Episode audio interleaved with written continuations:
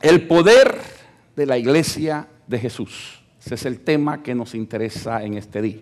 Si es que busque su Biblia, por favor, y busque el Evangelio número 2. El segundo Evangelio.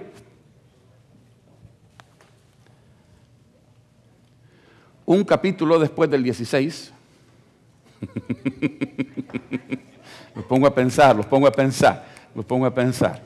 ¿Verdad? El segundo Evangelio, un capítulo después del 16. ¿Ya la agarraron? Marcos capítulo 17. San Marcos capítulo 17.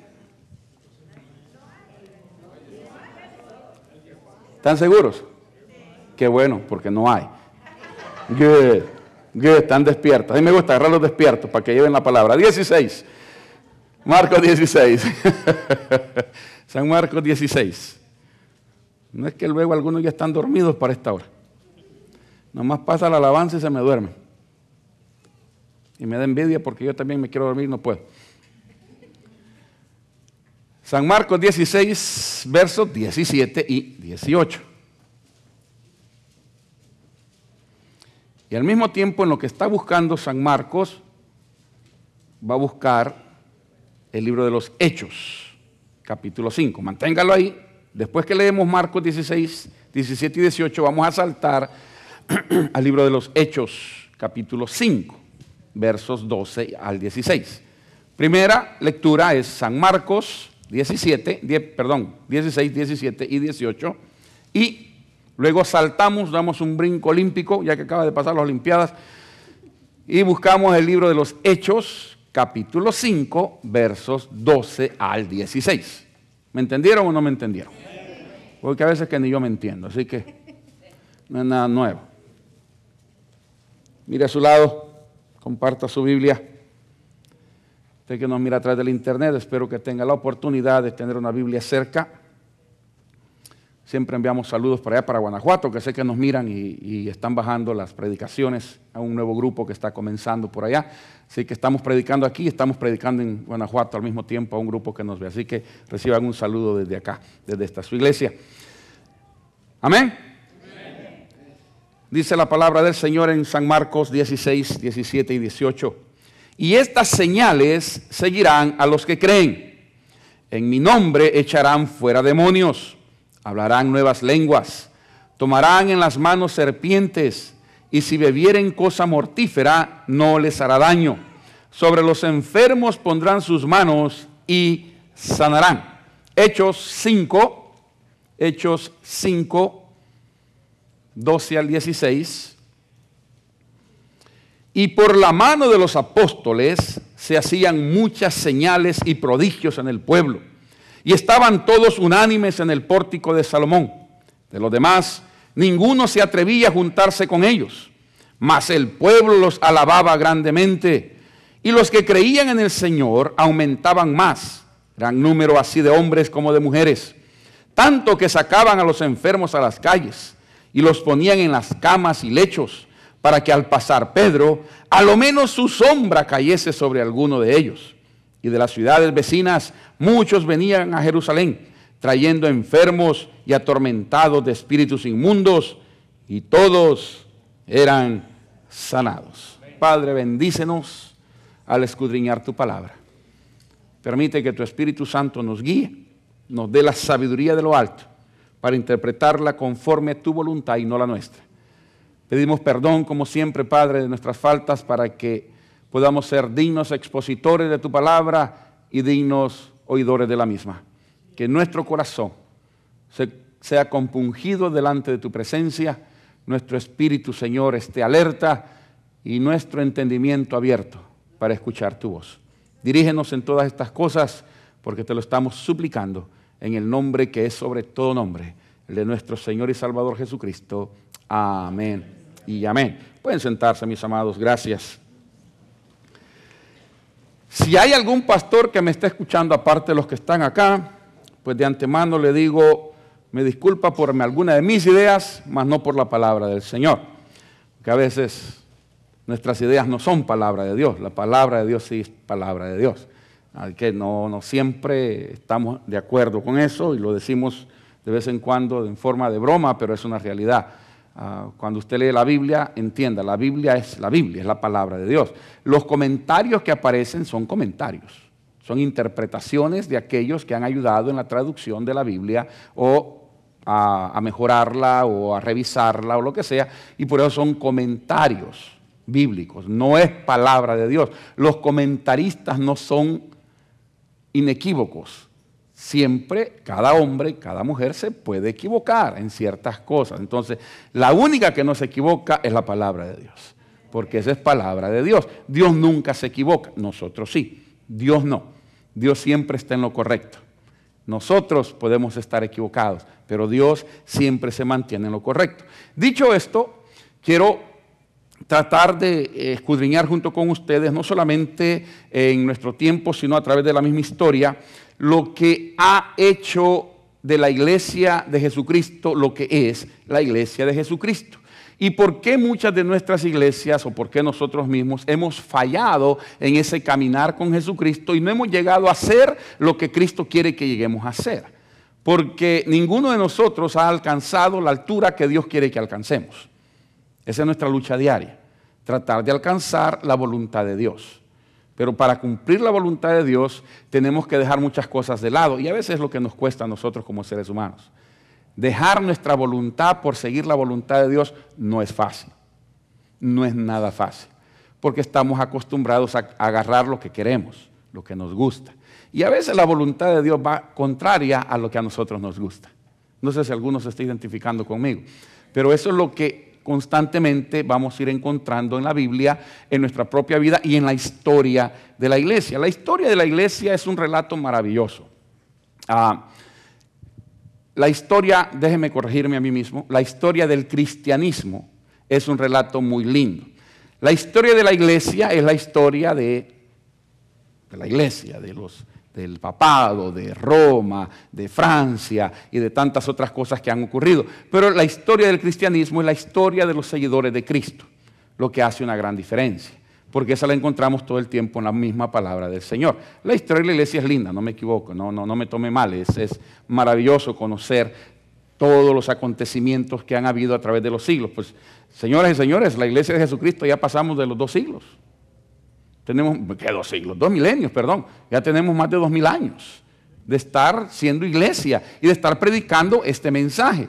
El problema que hoy tenemos hoy en día es que algunos hemos cambiado este mensaje que se ha predicado por los últimos dos mil años y se le están añadiendo otras cosas o se le están cambiando ciertas cosas y por eso es que la iglesia de Jesucristo ha perdido el poder que debe de tener.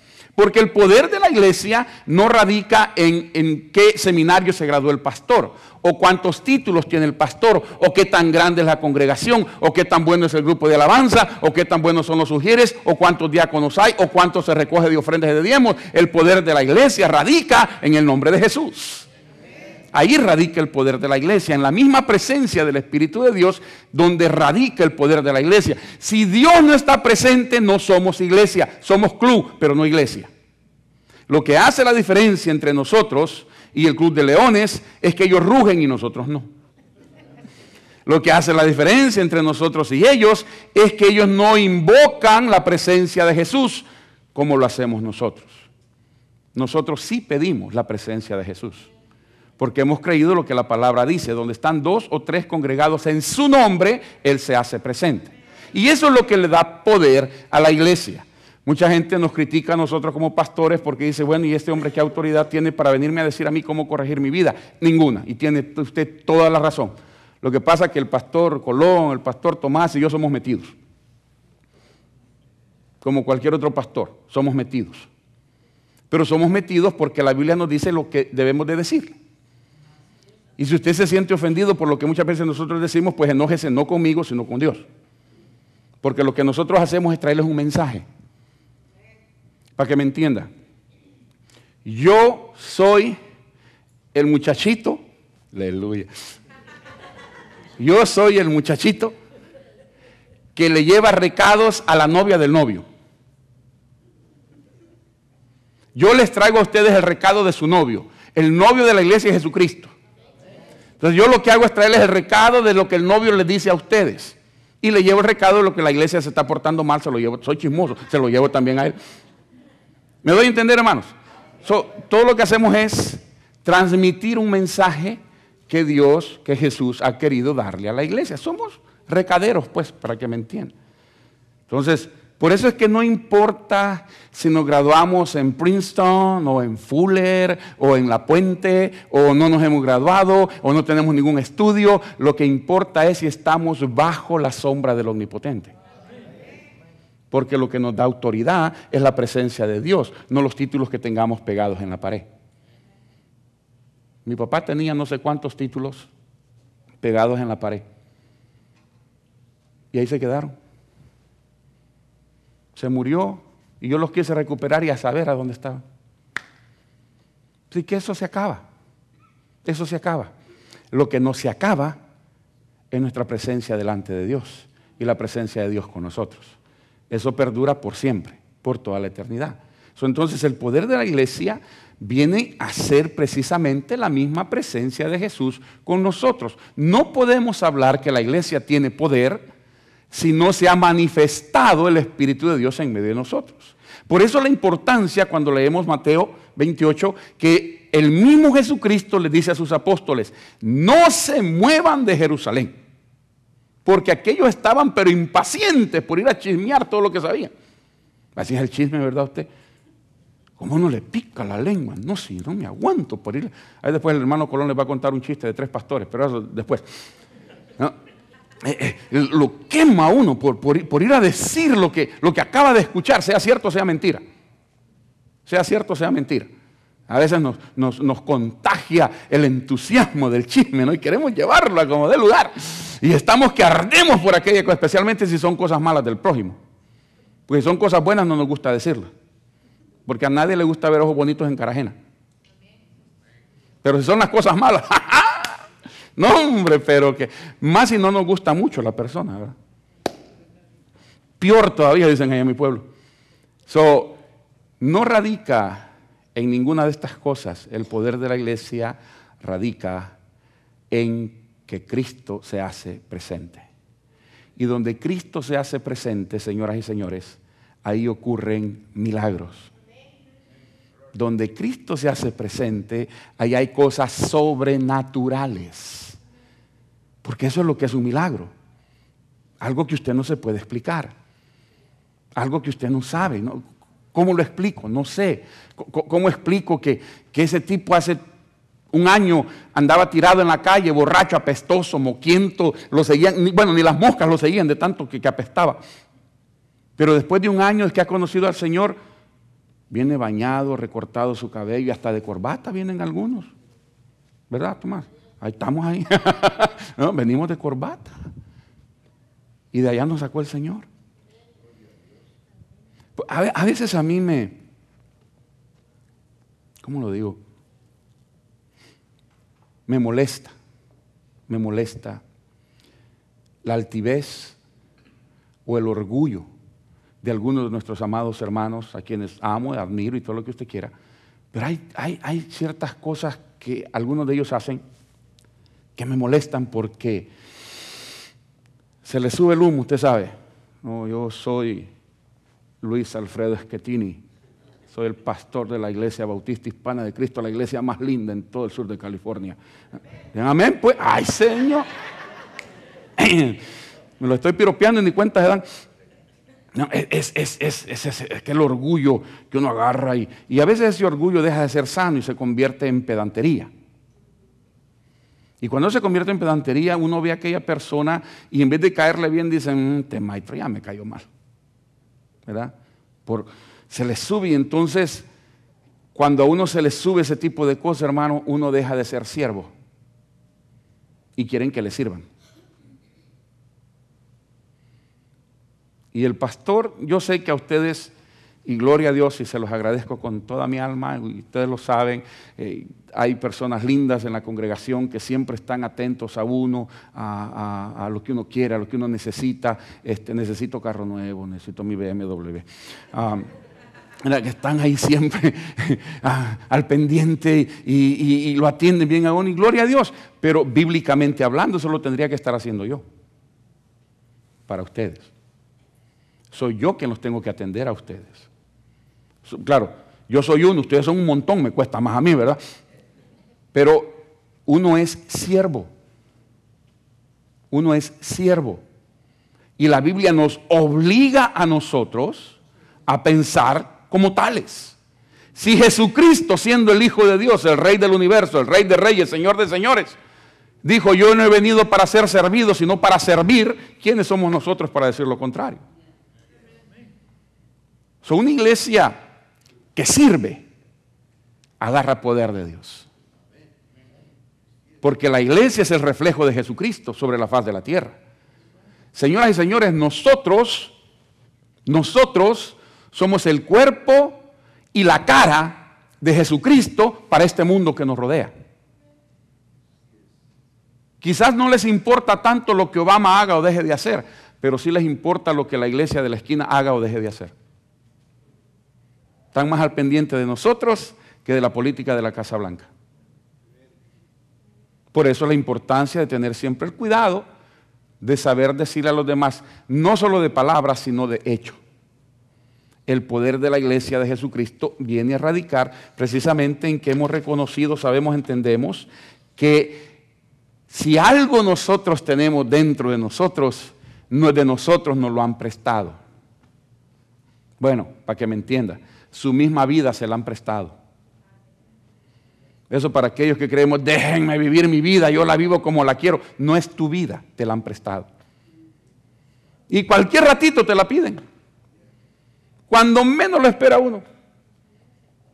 Es lo que enseña la palabra, no dijo aquel hombre rico, ay, wow, mis campos han producido tanto que ya mi granero ya no me cabe todo el maíz y todo el maicillo y toda la cosa que tengo guardada. ¿Qué dijo? Voy a derribarlos, voy a hacer más grandes y después le voy a decir alma, ahora sí ya lo hicimos, monos para Hawái. ¿Verdad? Y allá voy a comprar mi rancho y voy a vivir mi vida holgada y voy a estar en una hamaca todo el día con un agüite coco, ay qué rico, un agüite coco helado al lado, ¿verdad? Y estarme meciendo todo el día y le voy a decir, alma, muchos bienes tienes guardados, come, bebe, regocíjate. En otras palabras, viví como te dé tu regalada gana. Y Cristo dice, y Dios dijo, necio.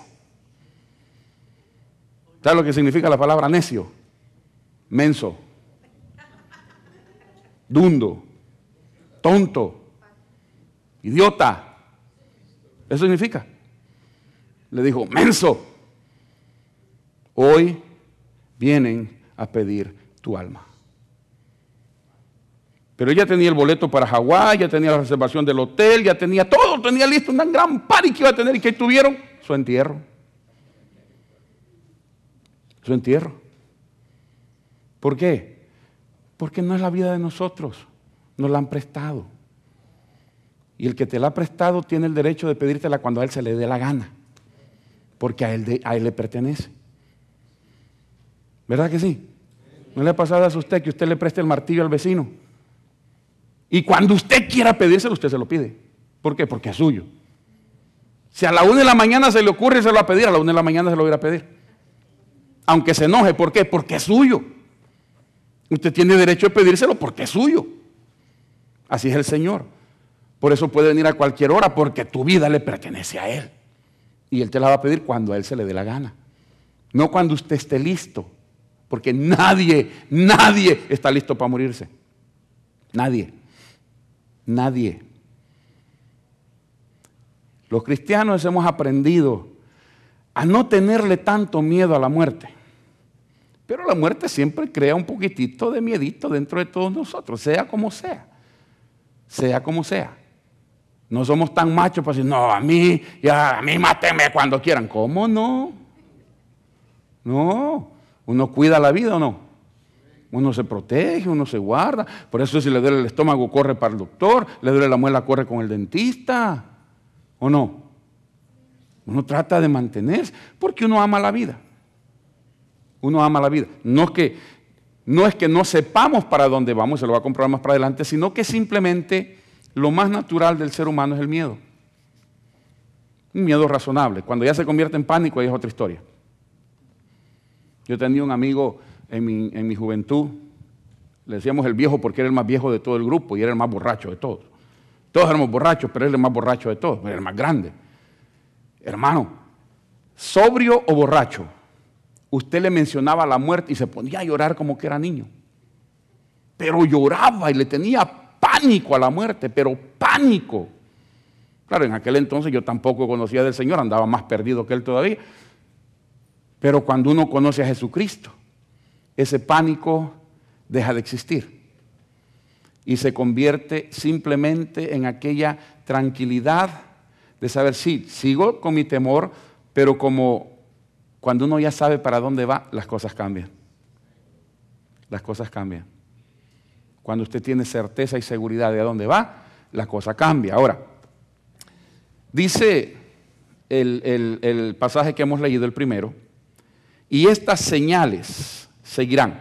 en primer lugar, ¿qué señales? Ahí dice algunas señales. Hablarán nuevas lenguas.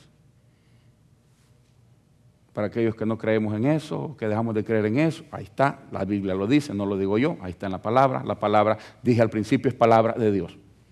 No la, no la, no la cuestiono, no la discuto, la acepto así como está escrita. También dice que pondrán sus manos sobre los enfermos y se van a morir más rápido. Porque es lo que sucede hoy en día usted. Me llegan a orar por uno y el día siguiente ya no fuimos. Hemos perdido el poder de la presencia de Dios. Hemos perdido el poder de la palabra de Dios. Por eso es que nos metemos en tantas situaciones. Hemos perdido la fe a donde se fundó la iglesia. La fe donde se fundó la iglesia es en el nombre de Jesús. En estos dos mil y pico de años hemos metido tanto nombre en medio que el último en que nos acordamos es en Jesucristo. No sé si usted ha tenido la mala experiencia de estar en un hospital y que llegue el doctor, ¿verdad, hermano? Vera, y que llegue el doctor y diga, mire, ya hicimos todo lo que pudimos. De aquí en adelante, solo Dios. Solo Dios. Y ahí donde uno le cae el 20, como dicen los hermanos mexicanos, ¿no? y uno dice, hey, si Jesucristo no debe de ser la última alternativa, Jesucristo debe ser la única alternativa que nosotros debemos de tener. Pero como le han metido tanto nombre, ¿verdad? Y tanto nombre que tenemos, hermanos, que algunos buenos, otros no tan buenos, otros de viaje malo, pero tenemos tanto nombre antes de llegar a Jesucristo, por eso le llamo Job. ¿Se acuerda que leímos Job, verdad? En el capítulo 5, no me crea a mí, está escrito. Y, el amigo de Job pregunta, ¿a cuál santo te vas a arrimar? Ahí está escrito. ¿A cuál santo te vas a arrimarle?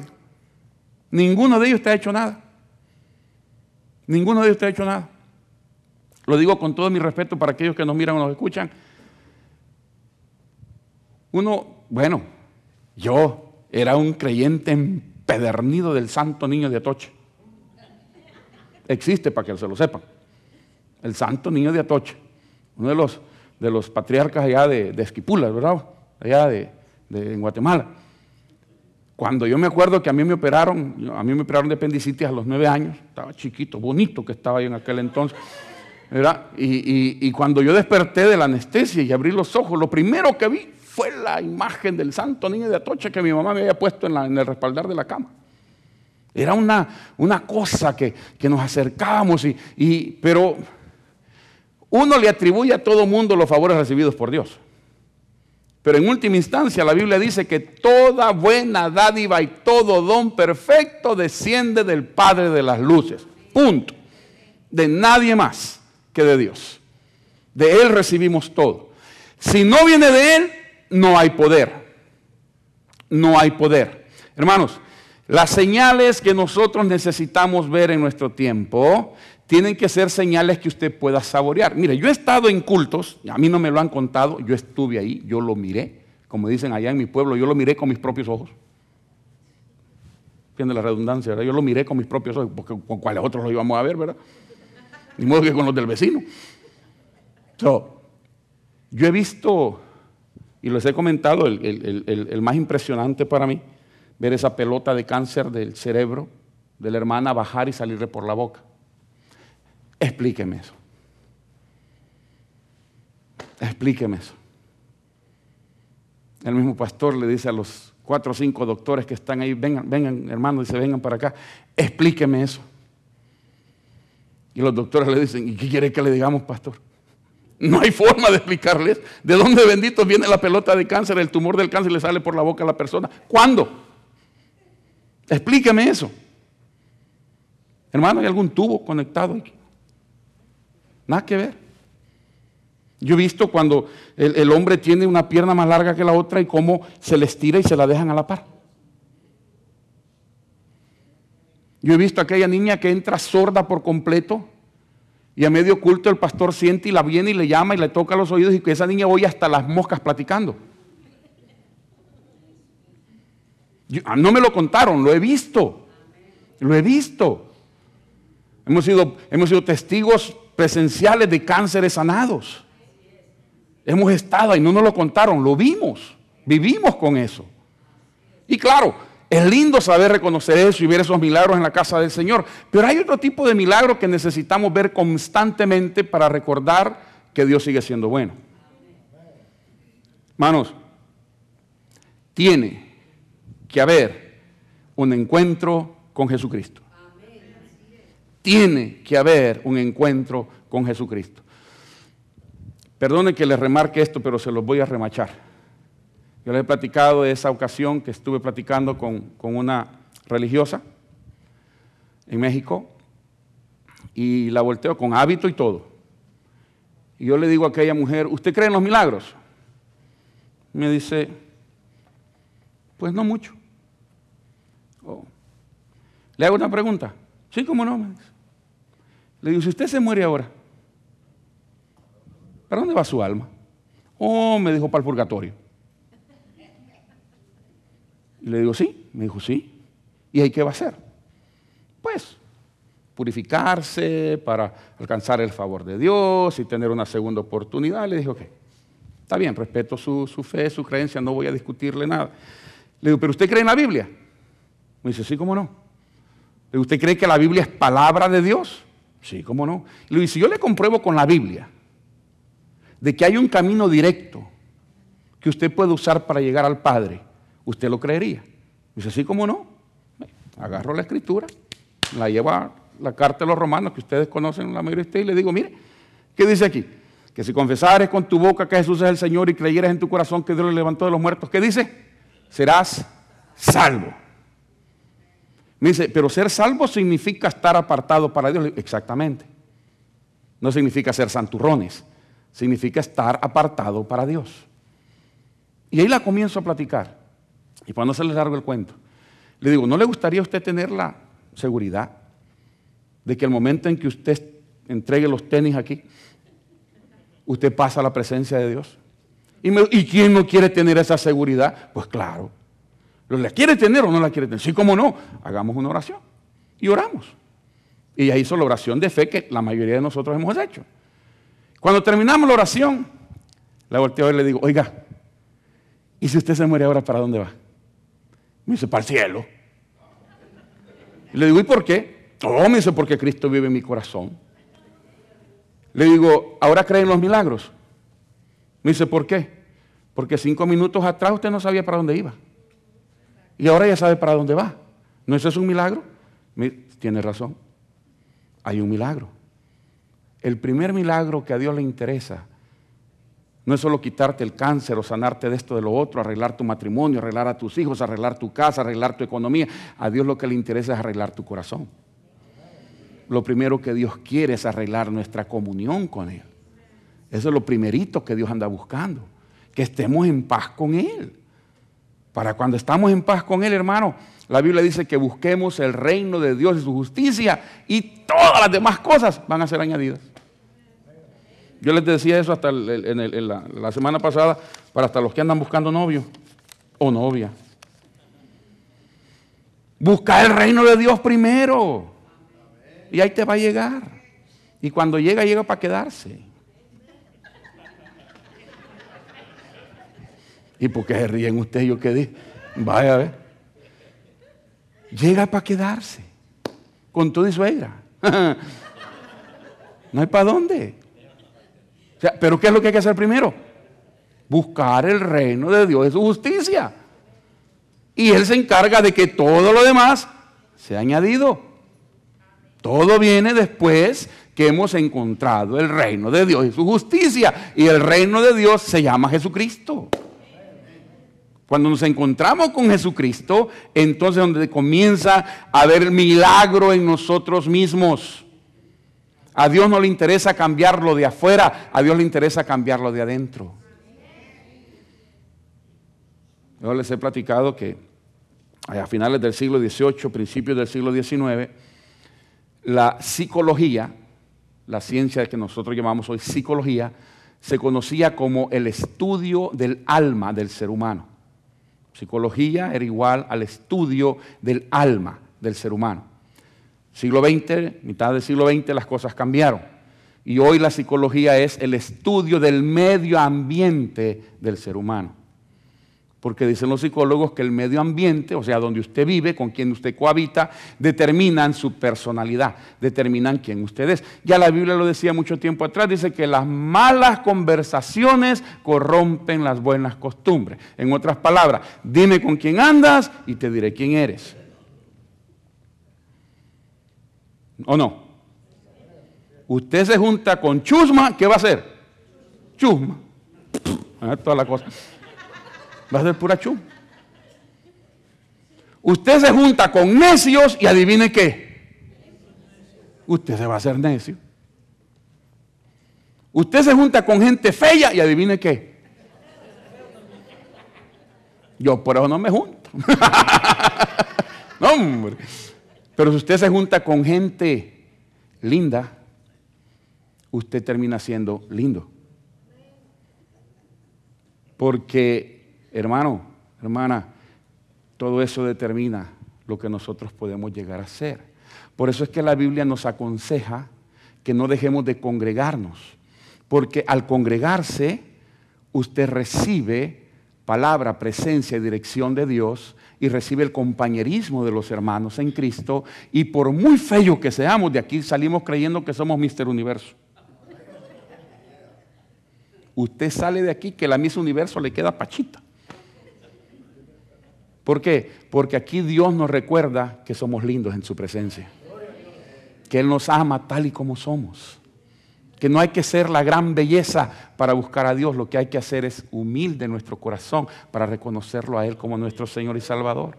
Entonces los milagros que debemos de comenzar a ver es precisamente que hay presentación de Jesucristo como Señor y Salvador.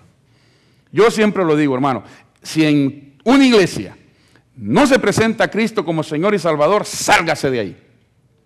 Quítese de ahí. Porque el centro de todo el culto se llama Jesucristo. Si Cristo no es predicado, sáquese de ahí. Porque entonces las cosas no andan bien. Si otro ocupa el lugar de Dios, no. Llévese esto bien metidito en su cabeza. Dios no comparte su gloria con nadie. Con nadie. Él dice, yo soy tu Dios celoso. Cuidadito, no comparta la gloria de Dios con nadie. A Él no le gusta compartirla con nadie. Por eso nos recuerda que es Él nuestro Salvador. No hay otro Salvador. Jesucristo es el único Salvador. Nadie murió en la cruz más que Jesucristo. Los otros murieron por ladrones. Claro, ellos mismos lo reconocen. Uno le dijo a él, ni aún estando en la misma condición, ¿le tienes miedo a Dios? Nosotros estamos pagando lo que hemos hecho. Pero este dijo, nada hecho. O sea, ellos estaban muriendo por su culpa, pero Cristo estaba muriendo por tu culpa y por la mía. Por eso la importancia, la necesidad de poder entender y saber y reconocer eso. Y el tiempo se me ha ido. Ese reloj hay que quitarle una pedrada. Le voy a dar un día de esto yo desde aquí. Déjenme leerle rapidito. Gálatas 5, 22 y 23. Mas el fruto del Espíritu es amor, gozo, paz, paciencia, benignidad, bondad, fe, mansedumbre, templanza. Contra tales cosas no hay ley. El poder de la iglesia de Jesucristo radica en que Dios viene a tu corazón, cambia tu interior y cuando cambia tu interior, lo exterior comienza a ser cambiado. Comienza a ser cambiado. Uno comienza a ver la vida de otra forma, de otra manera. Men, ya a uno ya no le interesa ir al baile. Por fe digo yo eso. Porque ningún amén se yo. Ya no le interesa a uno andar tomando. Hijo, Señor, tenemos problemas aquí de comunicación. Ya no le interesa a uno, hermano, andarse dando las pompas. No, no. Ahora uno hay un cambio interior. Si usted quiere apantallar por lo que usted es, por lo que usted tiene, esté en el lugar equivocado. Por lo menos a mí no me apantalla. En lo más mínimo. Puede venir en una limusina Rolls Royce y parquearse ahí que yo voy a seguir queriendo mi BMW no me afecta en lo más mínimo. Usted puede venir despampanante como quiera. ¿Quiere venir en bikini? No venga. Sí, porque los diáconos la van a agarrar. Y el problema es que van a correr para mi oficina y me van a decir, venga a ver. ya me los puedo.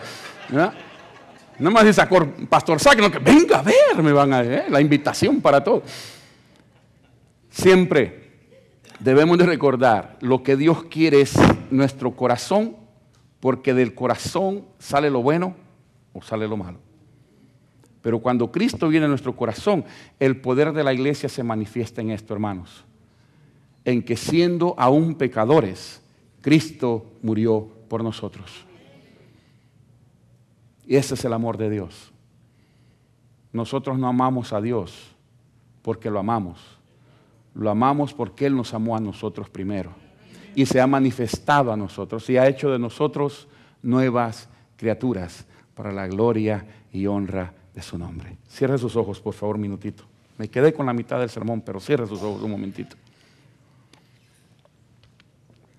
Es imposible irnos de este lugar o de cualquier otro lugar sin decirle a usted la verdad más linda de todo lo que hemos dicho. Y la verdad más linda de todo esto es que Cristo te ama. Lo que más le interesa a Dios es que usted sepa, que usted comprenda, que usted disierna que Cristo le ama. Le ha amado de tal forma, dice la Biblia, que vino a morir a la cruz del Calvario por usted y por mí. Usted quiere ver milagros, dele su corazón a Jesucristo. Y el primer milagro que usted va a sentir en su ser es el de reconocer que Cristo ahora mora en usted y Él dirigirá sus pasos desde ahora y por toda la eternidad. Si usted nunca ha tenido un encuentro personal con Jesús y quisiera hacerlo en esta hora, quiero invitarle, quiero retarle en el nombre del Señor. No a que cambie de iglesia, no a que cambie de religión, no estoy hablando de eso. Estoy hablando de reconocer a Jesucristo como Señor y Salvador, de entregarnos a Él, de permitirle a Él que venga a morar a tu corazón. De eso estoy hablando. De decirle, Jesús, ven a mi vida, ven a mi corazón. Quiero que de ahora en adelante tú seas esa luz que alumbre mi diario caminar. Ahora quiero tener una relación personal contigo. Ahora quiero escuchar tu voz, sentir tu presencia, admirarte en mi propio corazón. Si ese es el deseo de su corazón, quiero invitarle, ahí donde usted se encuentra, que nos permita orar por usted y con usted si tan solo invita a Jesús a su corazón y nos permite orar en esta hora. Si habrá alguien con nosotros, yo quiero invitar, ahí donde usted se encuentra, mientras la iglesia ora, ahí donde usted se encuentra, simplemente levantar su mano y decir, yo quisiera reconocer a Jesús como mi Señor y mi Salvador. Yo quisiera darle a Cristo Jesús mi vida. Yo quiero que Él venga a morar a mi corazón. Si esa persona es usted, levante su mano. No le queremos avergonzar, todo lo contrario. Queremos orar con usted. Queremos orar por usted. Queremos enseñarle lo que Dios le ama. Dios le bendiga allá atrás. Gloria al Señor. Gracias Jesús. No sé si habrá alguien más con nosotros. Venga Jesús. Él quiere obrar en tu corazón. Él quiere hacer un milagro en tu propia vida. Si tan solo lo dejas hacerlo. Por fe. Por fe. Si recibes a Jesús, no es que vas a estar ahora aquí. No, no, es que vas a recibir la presencia de Cristo en tu corazón. Eso es lo que la Biblia dice, eso es lo que nosotros mismos hemos experimentado y por eso lo compartimos con ustedes en esta hora. ¿Habrá alguien más? ¿Habrá una persona más que quiera levantar su mano y permitirnos orar con usted y por usted? No es cambio de iglesia, no es cambio de religión, es darle a Cristo la oportunidad de morar en nuestros corazones. Por última vez, habrá alguien más con nosotros. Si nunca lo has hecho, permítenos orar contigo y por ti, simplemente levantando tu mano. Y vamos a estar orando juntos, pidiendo la bendición de Dios sobre tu vida. ¿Habrá alguien más con nosotros? ¿Habrá una persona más? Padre, gracias. Porque si algo sabemos, Dios mío, es que tu palabra jamás, jamás regresa vacía. Gracias porque nos permites predicarla, nos permites recibirla, nos permites atesorarla, nos permite, Señor, ser tocados por ella misma a través de tu Espíritu Santo. Gracias por este nuestro hermano que ha levantado su mano con valentía, diciendo, confesando delante de ti, que en este momento Él te recibe como su Señor, como su Salvador. Padre, pedimos que la guianza tuya vaya con Él. De ahora en adelante, Señor, que tu Espíritu Santo lo tome de su mano y pueda guiarlo cada día que tú le permitas caminar sobre la faz de la tierra. Bendícele a Él, bendícenos a nosotros y que en este día podamos, Señor, saborear el poder del nombre de Jesús en cada uno de nosotros y ser la iglesia que tú quieres que seamos. Para la gloria de tu nombre pedimos estas cosas en Cristo Jesús. Amén y amén.